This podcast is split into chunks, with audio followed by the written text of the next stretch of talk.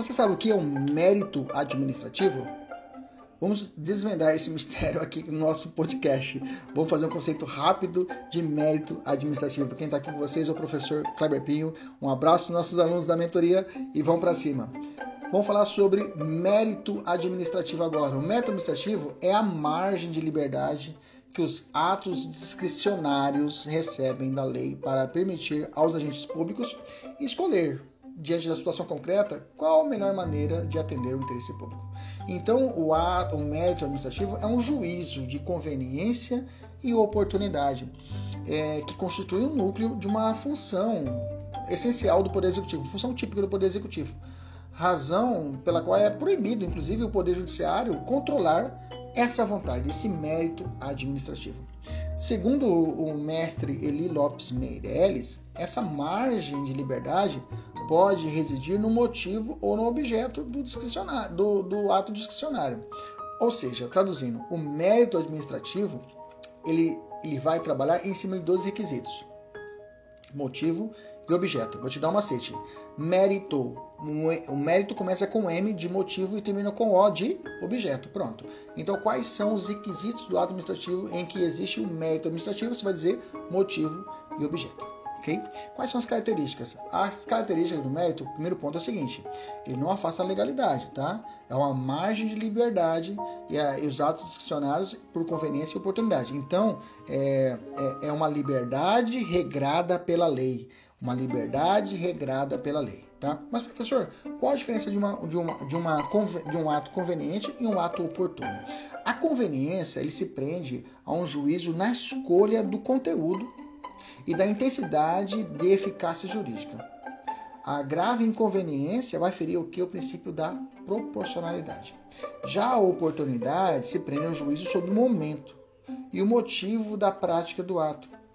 A grave é, inoportunidade vai ferir o que? A razoabilidade. Então, a conveniência, um ato inconveniente, ele fere a proporcionalidade, ok?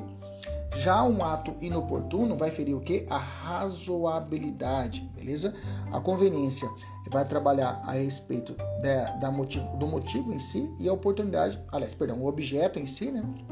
E a, a, a oportunidade vai trabalhar em cima do motivo que foi realizado, beleza? Um vai ferir a proporcionalidade e outro vai ferir o que? A razoabilidade, beleza? A conveniência se prende ao objeto e a oportunidade se prende ao motivo, beleza?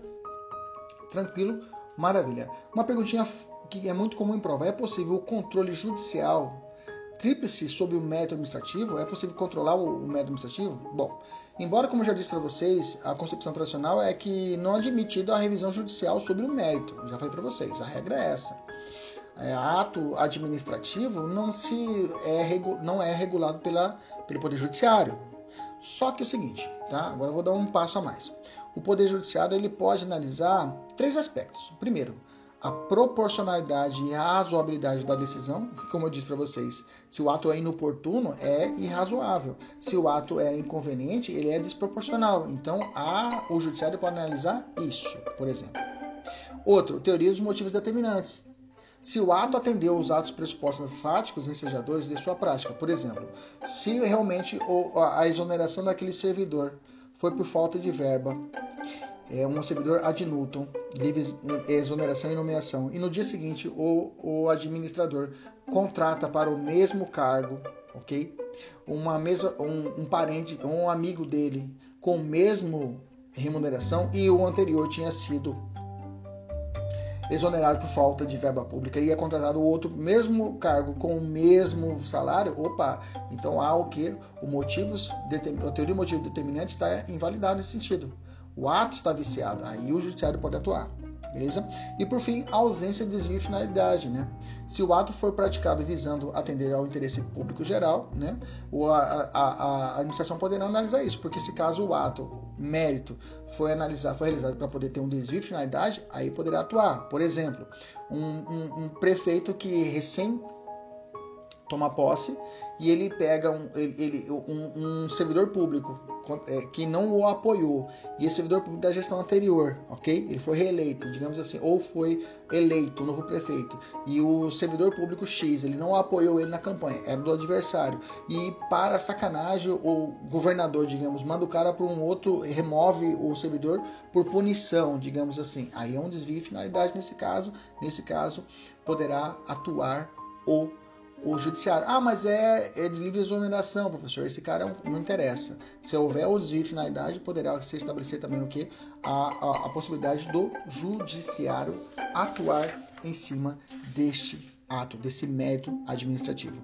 Beleza? Tranquilo? Um abraço, até mais. Tchau, tchau.